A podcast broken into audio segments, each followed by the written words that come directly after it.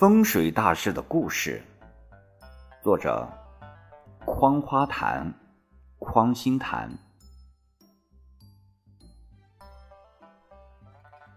北京城里有一个名气很大的风水大师，人人都称他黄大师，却不知他真实姓名、祖籍是何方人士。他很忙，要请他。都需要通过经纪人预约，并且时间要精确到小时。魔局长的父亲过世，当然要请黄大师过来，给其父亲选墓地。这任务正好落在我身上，我找到经纪人，报上魔局长的大名，和经纪人约好明日上午九点到大师家去接。局长的事。我一点都不敢马虎，八点二十分就到了约定的地点等。出发前，我特意看了一下表，刚好九点。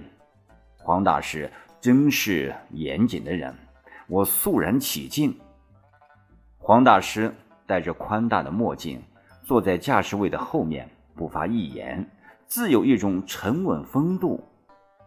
可我总觉得。他脸型特别像我们村的二代，要不是我印象中的二蛋连话都说不全，我简直会以为他们就是一个人。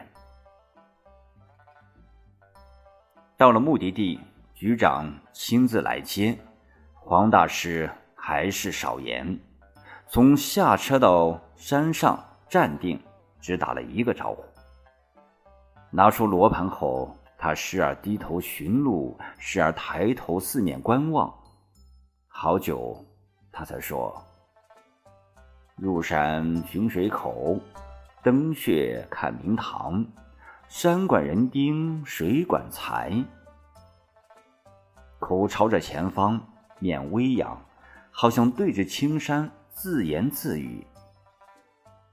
黄大师又沉默了一阵。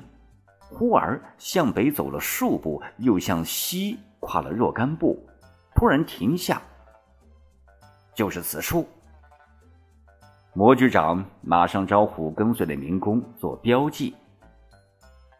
黄大师要走，魔局长塞了一个大红包给我，要我代为相送。在返车的车上，经纪人讲了黄大师的经历，他说。我们黄大师自小聪慧，又得一人传授，还是某大学的名誉教授。我听后更加敬佩。下车时，我给黄大师开车门，但手忙脚乱之际，竟碰掉了黄大师的墨镜。看着他左眼角的一颗大痣。我突然发现了一个很惊人的事实，这就是二蛋。但我的“二”字还没喊出口，黄大师已经将墨镜戴上。我奉上局长的红包，匆忙走了。黄大师的形象渐渐模糊，反而二蛋的印象清晰起来。